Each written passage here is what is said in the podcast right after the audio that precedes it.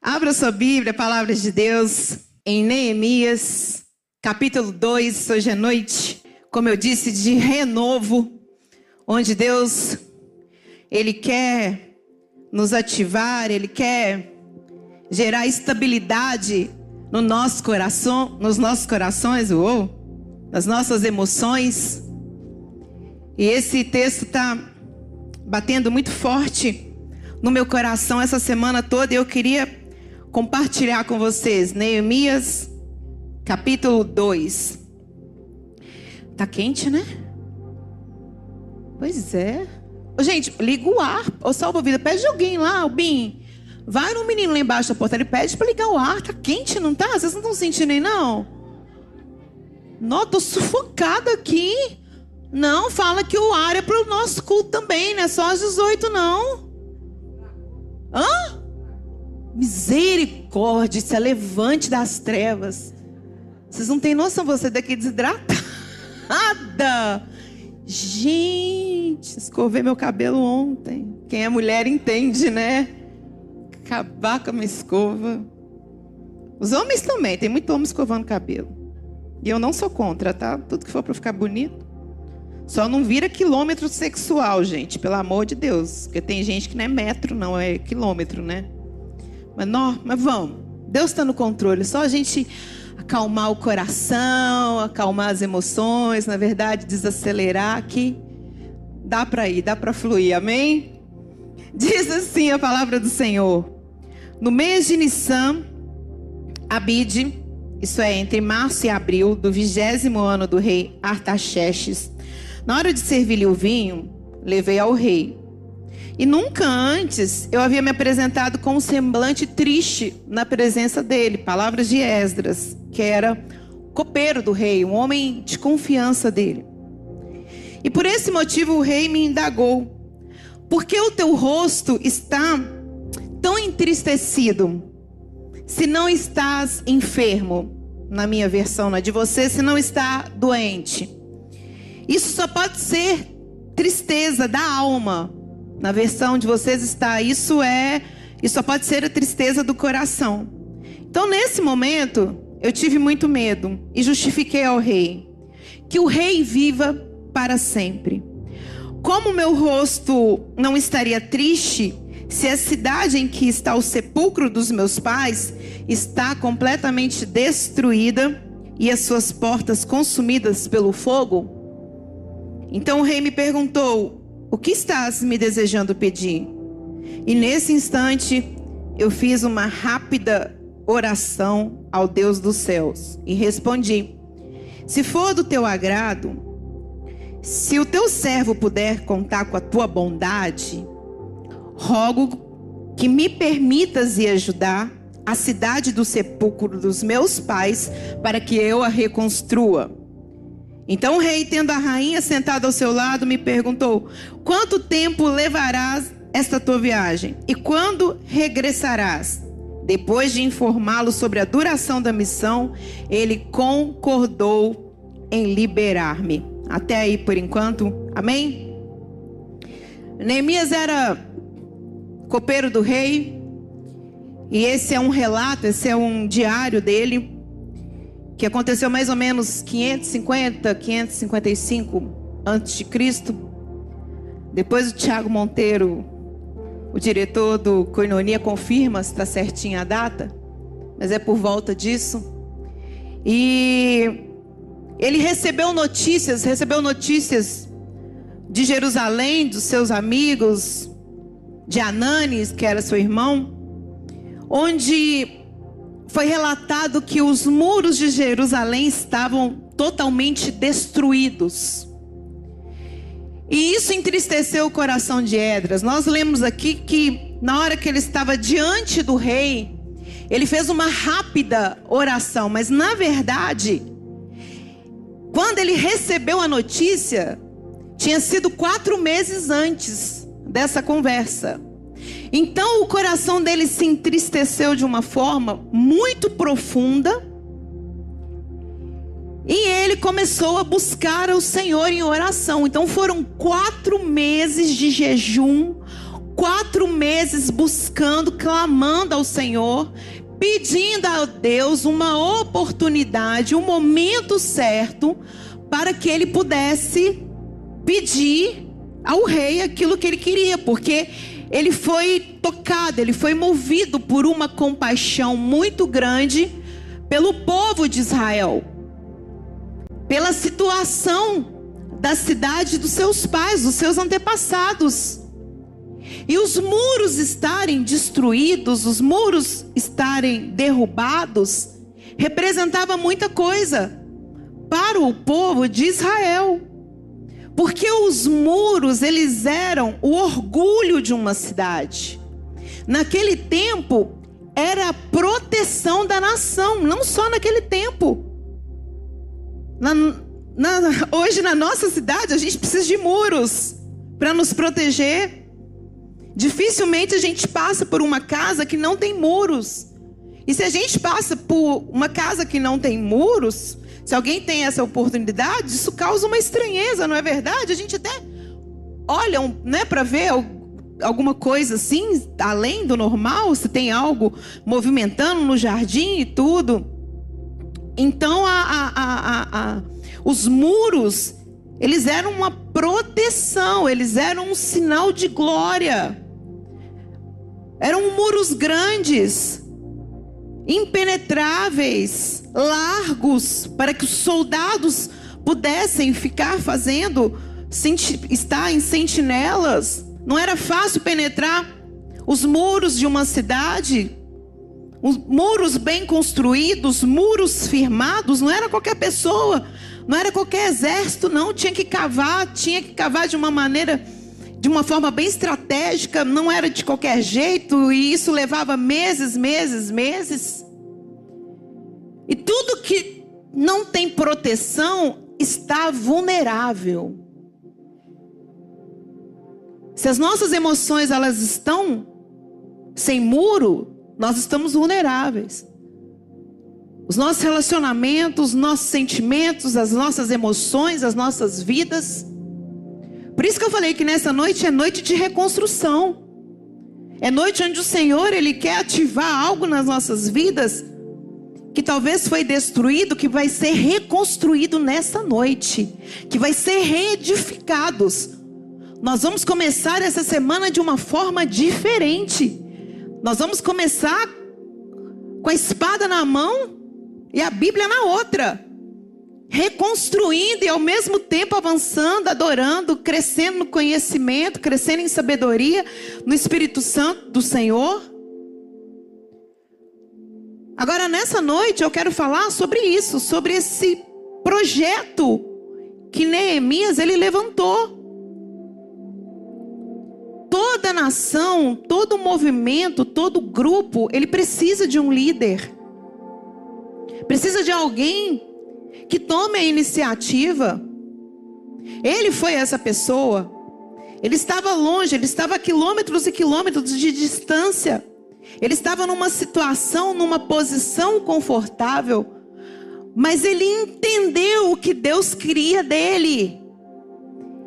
Ele entendeu que voltando para ajudar, e ele tinha como fazer isso, se assim o rei permitisse, ele seria usado para reconstruir aqueles muros e assim agradar o coração de Deus. Porque muitas vezes no nosso egoísmo a gente busca ser agradado. Mas na Bíblia diz que a alegria do Senhor ela é a nossa força. Mas será que nós temos deixado o Senhor feliz? Será que nós temos sonhado os sonhos de Deus? Empreendido nos projetos do Senhor Jesus?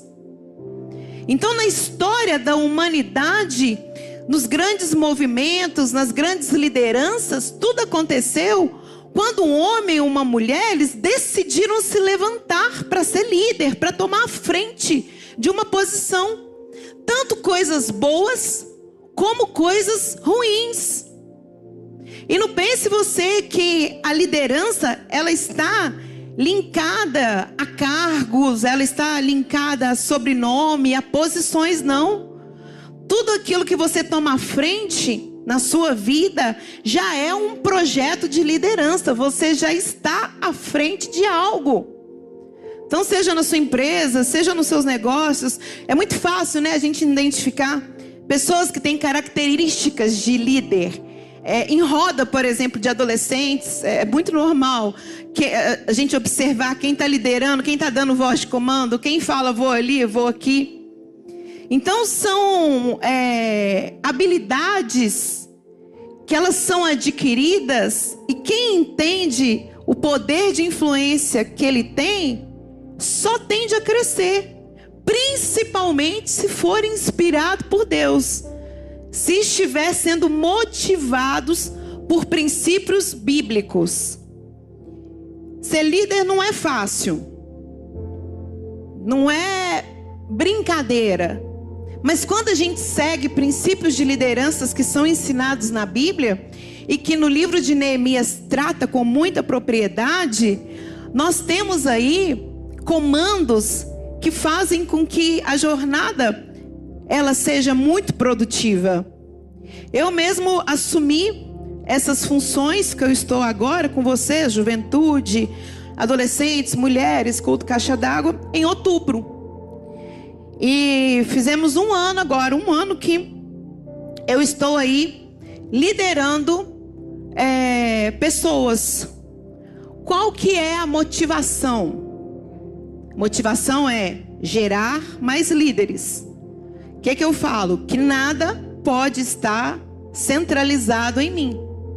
E eu não fico lembrando eles que eu sou a líder, não. Porque se eu precisar ficar lembrando, é porque tem alguma coisa errada. O líder não tem que se impor, ele não tem que lembrar. A, a, a liderança ela flui de uma forma natural. Então eu cheguei aqui, a gente estava num processo de transição e, eu tive que assumir uma liderança e graças a Deus nós conseguimos fazer grandes coisas nesse ano de 2022. O BIM, por exemplo, fica de pé aí, BIM. BIM, um dos nossos líderes, está à frente do teatro. Vamos aplaudir a Deus pela vida dele? Um servo, um menino que tem se dedicado. Em outubro, nós chegamos aqui, eu, BIM. Vem cá falar aqui no microfone. Quantas pessoas tinham no ministério de teatro? Ah, tinha umas 10, 9 assim no grupo e ativa umas 5. E hoje? Hoje a gente já tem quatro grupos de ministério e vai crescer mais ainda. Quantas pessoas? Tá em cerca de umas 35, 40 pessoas ativas. Cantata, cinco solas, acampamento. Pode aplaudir o Senhor pela vida dele? Quantos singles o Getsemane Music lançou esse ano, de outubro para cá?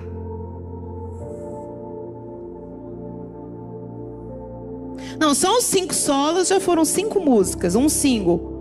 Quantas músicas nós lançamos esse ano? Oito ou dez músicas que o Ministério Getsemane Music da Juventude já lançou esse ano nas plataformas. Pode aplaudir o Senhor por isso? E são áreas, não só isso, como salva-vidas. Salva-vidas está aí crescendo, já era grande, está ficando maior ainda. Mudamos coletes, estamos estruturando ação social, estamos movendo, estamos relevando, sendo relevantes. Por quê? Porque a gente entendeu que essa igreja ela tem um potencial muito grande ministerial. Vocês são preciosos, vocês são líderes em potenciais. E é muito maravilhoso quando nós entendemos isso e colocamos os nossos dons à disposição do Senhor, porque enquanto nós trabalhamos nas coisas dele, ele trabalha nas nossas coisas. Existe oposição, existe oposição sim, talvez o seu tempo ele esteja escasso, você esteja sobrecarregado, você esteja cansado, mas não deixe de empreender, não deixe de se dedicar à obra, às coisas do Senhor. Nesse um ano, eu perdi realmente muitas noites de sono, eu perdi muitas festas, muitos aniversários, deixei de ir a vários eventos e muita coisa, mas como eu cresci emocionalmente. Como eu evoluí como mulher, como pastora, como mãe, como que muros foram levantados ao meu redor, gerando crescimento, gerando estabilidade emocional, gerando até mesmo uma sensibilidade maior, porque ao ouvir pessoas, a caminhar com pessoas, a escutar as suas dificuldades, o nosso coração, ele vai sendo quebrantado, ele vai se compadecendo pela luta do próximo e inclusive se fortalecendo. Porque juntos nós oramos, porque juntos nós buscamos a presença do Senhor, juntos nós trabalhamos. Foi isso que Neemias fez. Quando ele voltou, que ele encontrou aqueles muros destruídos, ele não quis saber de quem ia se opor, não. Ele teve oposição, sim. Que foi Sambalate, Tobias, veementemente. Eles se levantaram contra ele, tentaram atacar de todas as formas, tentaram desestimular o povo. Ouvi palavras de de que não ia dar certo, de que não ia adiantar, que não ia durar um mês, que não ia durar dois meses. Estamos aí, crescendo. Tudo aquilo que você pega para fazer, que está largado, que está abandonado, que tem gente que não está nem aí, na hora que começa a crescer, na hora que começa a frutificar, na hora que começa a ter resultado, vão se levantar sim. Vão falar com você que não vai dar certo, vão falar que não é hora de você investir, que não é hora de você mudar de profissão, que não é hora de você liderar nada, que não adianta ir para a igreja. Mas o que, que Neemias fez? Eu não quero ouvir, eu não quero saber, eu vou terminar o que eu comecei. E o que, que eles faziam? Espada na mão e a enxada na outra. Eles trabalhavam mas eles estavam vigilantes. Se precisasse pegar a espada, eles pegavam a espada para defender aquilo que eles estavam fazendo, que era a reconstrução dos muros. Mas se não tinha ameaça, vamos continuar trabalhando. Assim é a nossa vida. Assim é a nossa jornada. Assim é a nossa história. Então você quer entender se você exerce uma liderança, é só você olhar os frutos da sua vida. É assim que eu identifico o meu projeto de liderança. Quais estão sendo os frutos? Quais os ministérios que estão fluindo? Gente, quem não quer caminhar comigo, eu não caço confusão, eu libero, eu deixo em paz, eu deixo no banco. E trabalho com quem quer trabalhar. Aprenda isso, não perca tempo investindo em pessoas que não querem caminhar com você. Não se preocupe se você tem uma boa reputação, mas as pessoas não querem ver isso e querem denegrir a sua imagem. Não para, continua com a espada na mão e continua com a ferramenta na outra. Se você tiver que ser moldado, se você tiver que ser transformado, o Espírito Santo faz isso enquanto você está crescendo nele. Por isso que eu pedi para o Felipe cantar. Eu quero ser, Senhor, um vaso novo nas tuas mãos, como um vaso nas mãos do oleiro.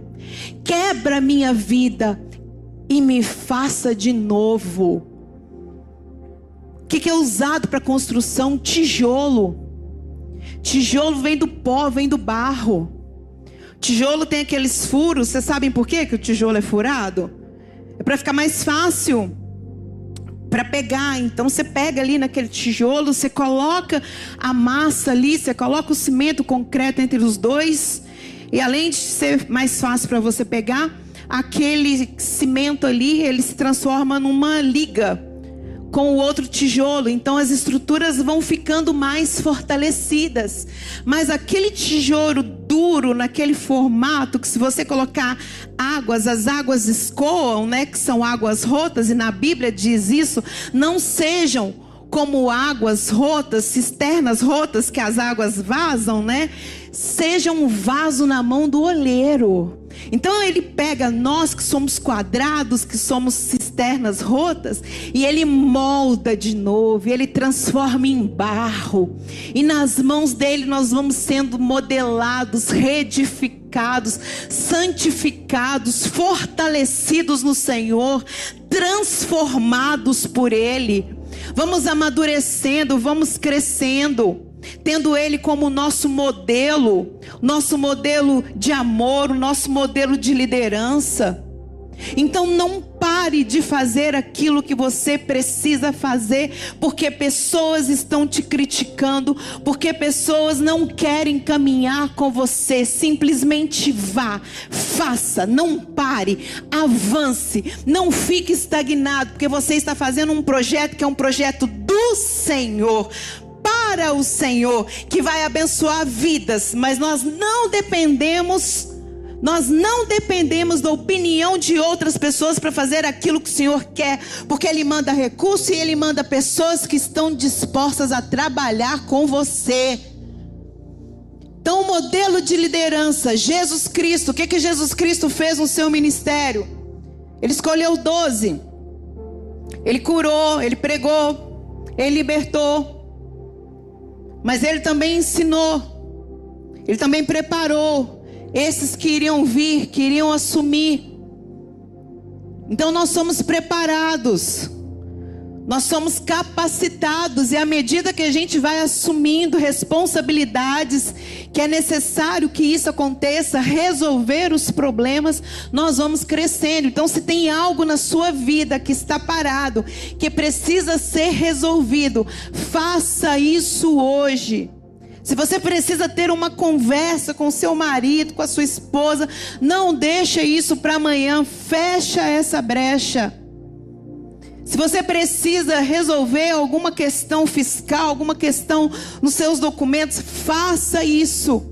Mas não fique parado, vai crescendo, vai avançando, por mais que pareça que não vai chegar a lugar nenhum. Gente, em 54 dias esses muros estavam erguidos. Muros que levariam meses para serem reconstruídos através da liderança de Neemias. Em 54 dias a cidade estava novamente com a sua glória restabelecida, com a sua glória física, que eram os muros. Os muros e os portões que foram colocados. É exatamente isso que o Senhor quer fazer nas nossas vidas. Aquilo que está derrubado, aquilo que está é, de forma desprotegida, aparentemente no mundo espiritual, o Senhor nessa noite ele vai reedificar. O Senhor nessa noite ele já está reconstruindo. Por isso nós temos que deixar ele fazer isso. Eu queria que você colocasse no telão para mim, 1 Timóteo 4:12. O que que Paulo falou para Timóteo. Timóteo era um jovem que estava sendo liderado, influenciado por Paulo. Coloque aí Timóteo, 1 Timóteo 4, 12.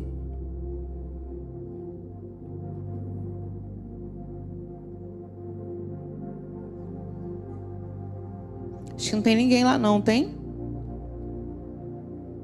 Pessoal da mídia? 1 Timóteo 4, 12.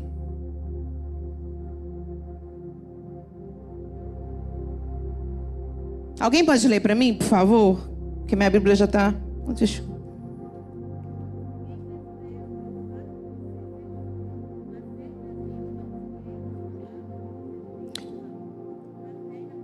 Amém, ó.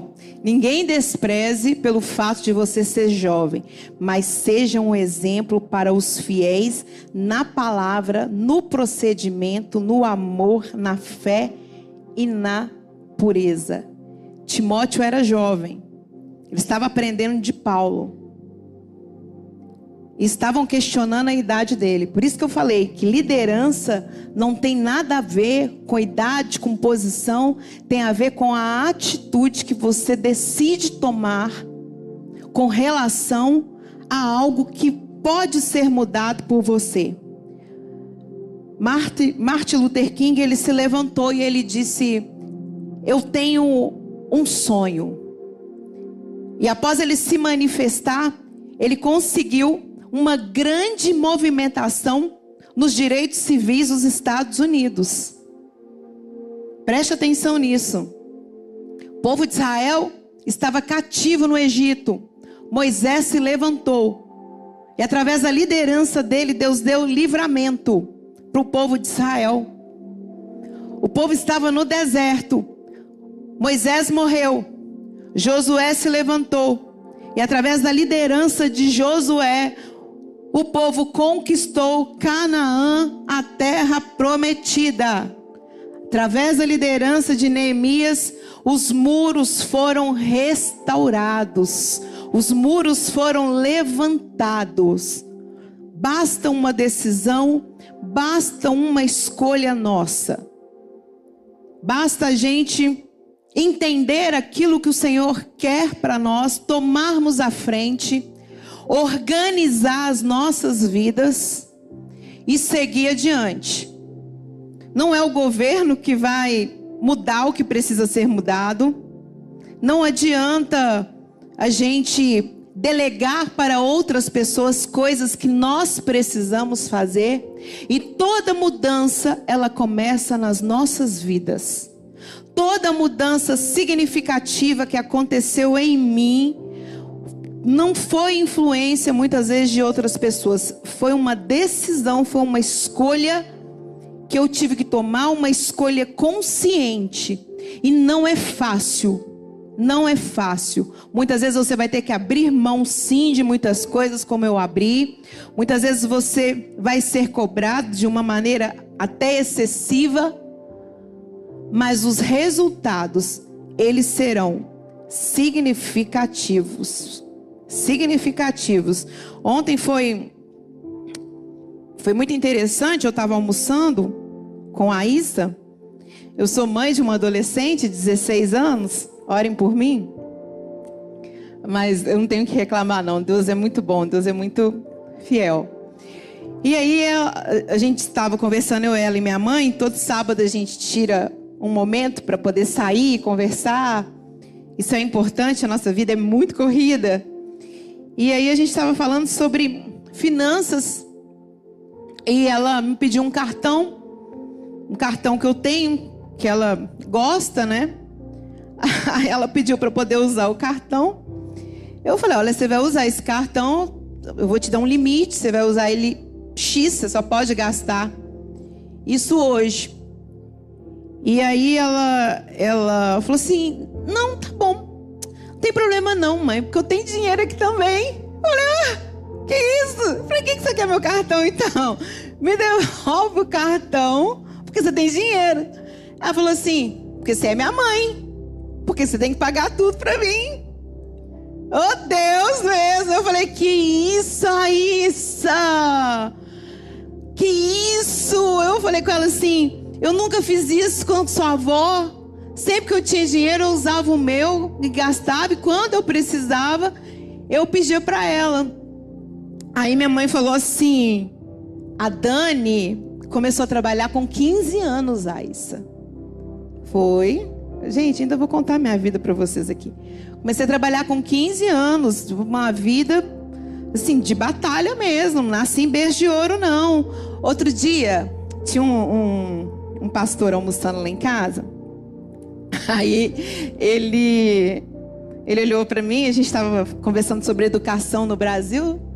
Aí ele virou para mim e falou assim: Nossa, você não deve nem saber o que é uma escola pública, né? Eu falei que eu estudei minha vida inteira em escola pública inteira, escola municipal, escola estadual. Corria porque tinha menina que queria me bater. Aí, meu filho, a gente já viveu cada coisa que vocês não sonham, um pé vermelho. Isso aqui é tudo fachada. Isso aqui é, é de poucos anos pra cá. A gente é, é aí do, do, do, do da rua, dos movimentos. Deus que abençoou, mas escola pública, tudo normal, como todo mundo, ônibus, batalhando, trabalhando. Eu falei com ela, falei, Aissa, você está com 16, é mesmo. A, a minha mãe me lembrou que eu comecei a trabalhar com 15 anos, você está com 16, você já está atrasada um ano. Vou te colocar para trabalhar. Gente, eu não posso deixar não. Eu falei assim, eu vou te colocar para trabalhar, ela está estudando. Eu falei com ela, você já começa semana que vem aqui na igreja a trabalhar, porque eu estou formando uma líder. Eu estou formando uma águia. Então eu falei com ela, você vai começar a trabalhar, ela resmungou um pouquinho, mas vai começar a trabalhar. E aí, a gente vai ter aqui uma menina que para fazer eventos, se eu sou um trator, ela é um tratorzinho, juventude. Se prepara que a Issa vem aí para poder somar com o nosso time. Mas eu estou investindo em quem? Na minha filha, minha herança, presente que o Senhor nos deu. Jesus ele investiu em 12. O Senhor ele investe em nós. Ele quer te capacitar. Ele quer te fazer avançar. Ele quer que você alcance novos patamares. Mas para isso, gente, se de tudo que eu falei aqui hoje, nada ficou no seu coração, que o que eu vou falar agora fique. Seja sensível às necessidades de Deus. Se preocupem em agradar ao Senhor. Porque quando a gente cuida das coisas dele, ele cuida das nossas coisas. Queria que você ficasse de pé. Queria que o Ministério de Louvor viesse aqui para nós orarmos. Queria que nesse início de semana, nessa oportunidade que nós temos aqui, que são poucos minutos, duas horas, nesse finalzinho você fechasse seus olhos você pensasse em como sua vida está agora. O que está derrubado? Porque às vezes você não está com nenhum problema financeiro, nenhum problema sentimental, mas às vezes o seu problema é você mesmo, seu temperamento. Talvez você está confuso sem estabilidade, triste, abatido. E Deus é um Deus de recomeço. Deus é ele ele muda completamente o rumo da nossa história. A gente pode traçar planos, mas a palavra final ela vem do Senhor Jesus. E nessa noite Ele está nos convidando a reconstruir algo que foi quebrado. Talvez seja a nossa comunhão com Ele, nossa intimidade. Ninguém gosta de ser desprezado. Ninguém gosta de não ter atenção devida. Eu não conheço uma pessoa que gosta de sentar num restaurante e o garçom não dá atenção.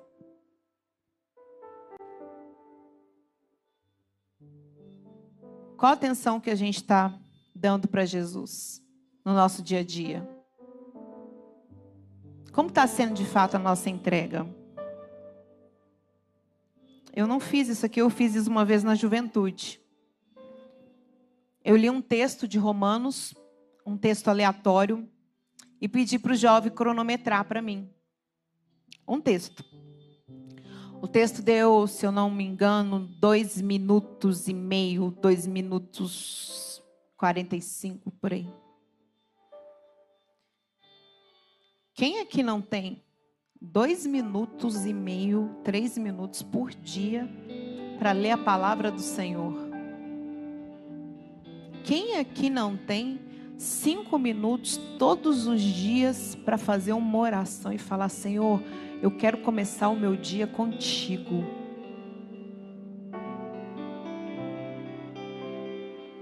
E isso é algo que tem que ser gerado em nosso coração, talvez a princípio, como um ato de disciplina. Para depois a gente entender que é uma necessidade nossa e uma demonstração de amor se o seu relacionamento com Deus ele não está tendo manutenção, ele não está fluindo. Se você está vindo aqui simplesmente cumprir uma, uma rotina cristã, algo está seriamente quebrado e precisa ser reconstruído nessa noite. Porque a maior blindagem que existe em nossas vidas chama-se Jesus Cristo, Senhor dos Senhores, o Senhor dos Exércitos. E quando nós estamos entregues num relacionamento profundo com Ele, nós somos banhados, nós somos edificados. A nossa mente, ela é transformada. Nós somos inundados de pensamentos de crescimento, de paz, de estabilidade. A sabedoria do Senhor, ela vem, que é eterna, que nos faz tomar boas decisões, que nos torna condescendentes, misericordiosos com a necessidade do próximo, que nos torna sensíveis ao mundo espiritual que abre a nossa visão para entender o que precisa ser revisto, aonde que está quebrado. É por isso que eu te convido a fazer um compromisso de um relacionamento verdadeiramente profundo com o Senhor. Passe a caminhar com Ele, passe a conversar com Ele, passe a cantar para Ele. Peça a Ele para te contar os segredos do céu. Eu peço a Ele. Falo, Senhor, me conta os seus segredos. Senhor, me revela algo novo na Sua palavra. Senhor, traz um novo entendimento para minha vida. Por isso que essa semana que eu fiz minha Bíblia predileta. Porque essa semana estou estudando Neemias, Neemias, Neemias, Neemias. Se você quiser entrar no meu canal no Telegram, Daniela Linhares, tô lá toda noite meditando em Neemias, tô lá gravando áudio 20, 15, 30 minutos, porque eu entendi que tem algo na minha vida que estava desmoronando e que precisa ser restaurado. Eu falo isso com vocês. Gente, vocês têm uma pastora que carece todos os dias da graça e da misericórdia do Senhor, como vocês. É por isso que eu peço o Senhor para me contar os segredos dele. Por isso que eu oro o tempo todo. É por isso que eu falo, gente, ora, não para, busca, clama. Neemias ficou quatro meses. Porque eu sou fruto de oração, eu sou fruto de ministrações da palavra do Senhor. Não foi da noite para o dia, não. Fui amassada mas tudo trouxe crescimento. Tudo que eu decidi fazer, que me aproxima do Senhor, tem me levado a grandes patamares espirituais. Eu não estou aqui de forma aleatória. Eu não era a primeira escolha. Preste atenção nisso. Eu não era a primeira escolha da liderança da igreja para estar aqui durante muitos anos da minha vida. Mas Deus sempre levantou homens e mulheres de Deus para falar que um dia eu estaria aqui.